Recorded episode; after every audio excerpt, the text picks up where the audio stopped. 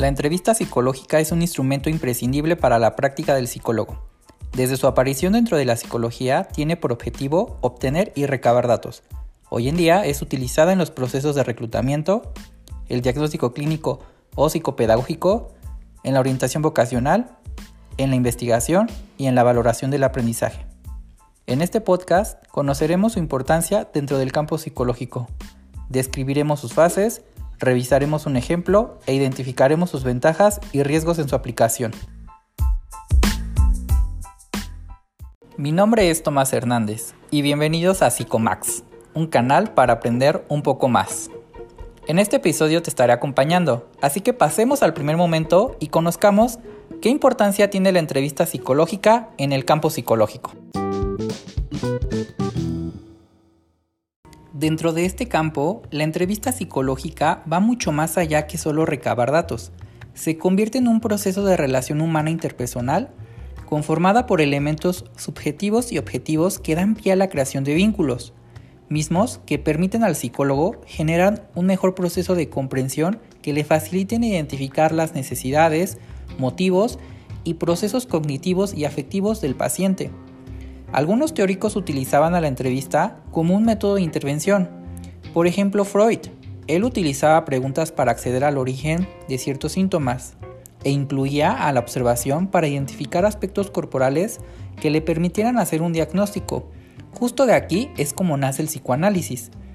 Con los avances surgen nuevos instrumentos para evaluar la personalidad, como cuestionarios, entrevistas semiestructuradas y test psicológicos que hoy conocemos como pruebas psicológicas. La importancia de la entrevista radica en que mediante ella puedes acceder a información mucho más profunda que a veces los propios test no arrojan en los resultados. Dado que la entrevista psicológica se genera un vínculo personal y existe la observación, para el psicólogo que la aplique puede representar de gran ayuda para conocer los síntomas y su origen y así hacer un mejor diagnóstico y tratamiento para el paciente. ¿Qué tal, eh? La entrevista psicológica tiene gran relevancia en la práctica de un psicólogo independientemente del área en que se desarrolle. Y para comprobarlo, pasemos a un ejemplo de cómo es que se lleva a cabo en el ámbito laboral. Estoy seguro que tú también has vivido una entrevista de trabajo con recursos humanos, pues déjame decirte que posiblemente estuviste frente a un colega y por los nervios ni cuenta te diste.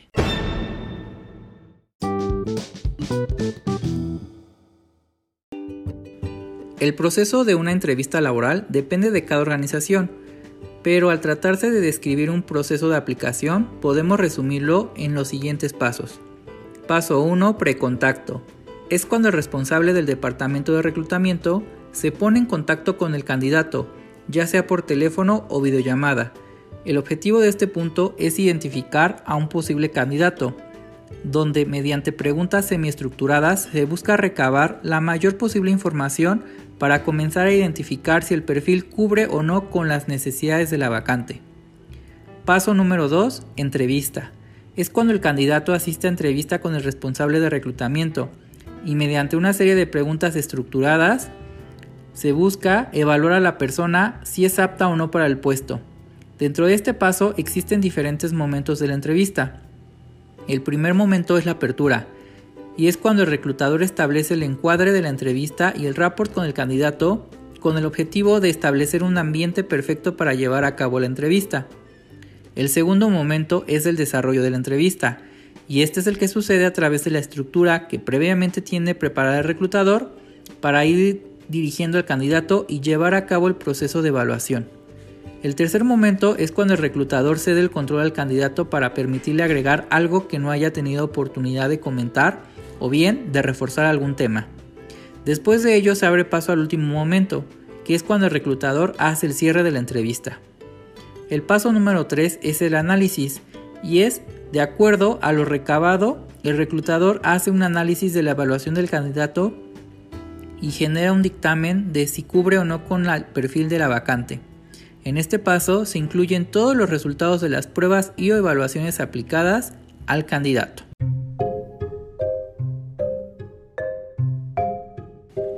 Te invito a que ahora reflexiones y pienses cómo viviste tu última entrevista de trabajo y también si fue similar. Cuéntame con un audio y mándalo al WhatsApp oficial de Psicomax 5577828418. Y también dime si te gustaría un episodio dedicado a este tema. Ahora les quiero contar que con el ejemplo podemos identificar a la entrevista psicológica como una metodología. ¿Por qué? Pues bueno, es que esta está conformada por fases o etapas de desarrollo. ¿Te parece si ahora rápidamente platicamos cuáles son esas fases? Pues vamos a conocerlas. Déjame contarte que en una publicación hecha por Miriam Colín, Héctor Galindo y César Saucedo, definen tres fases de la entrevista.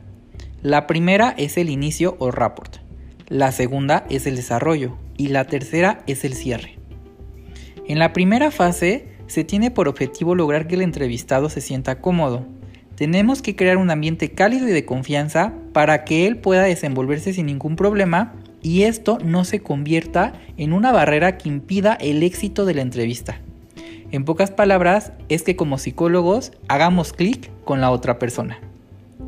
En la segunda fase se constituye literalmente el núcleo de la entrevista, porque es donde vamos a recabar la información y vamos a poder profundizar en aspectos que hayamos identificado en la fase 1. Ahora sí, que es llegar al meollo del asunto. Y en la última fase, el objetivo es concluir la entrevista. En esta podemos hacer un breve resumen de los hallazgos, solicitar al entrevistado si desea agregar algo más y además podemos lanzar las instrucciones de los siguientes pasos en caso de que se ameriten. Y finalmente, despedir al entrevistado. Como vemos, son tres fases muy sencillas.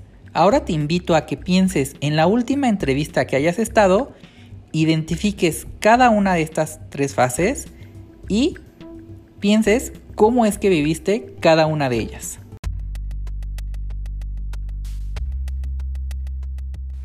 En este momento me gustaría pasar a la última parte de este podcast, que es enlistar las ventajas y desventajas de la aplicación de una entrevista psicológica.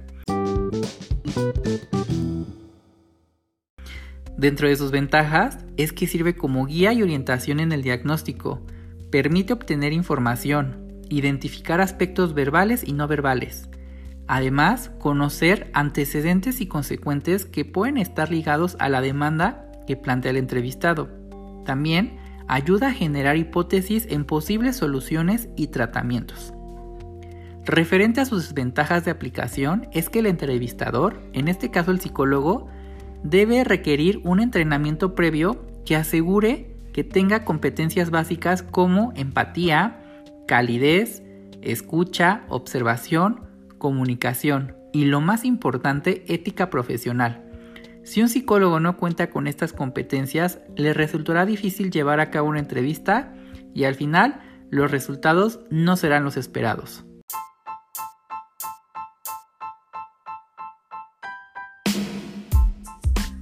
Como vimos, la entrevista es un método de evaluación psicológica y forma parte del diagnóstico.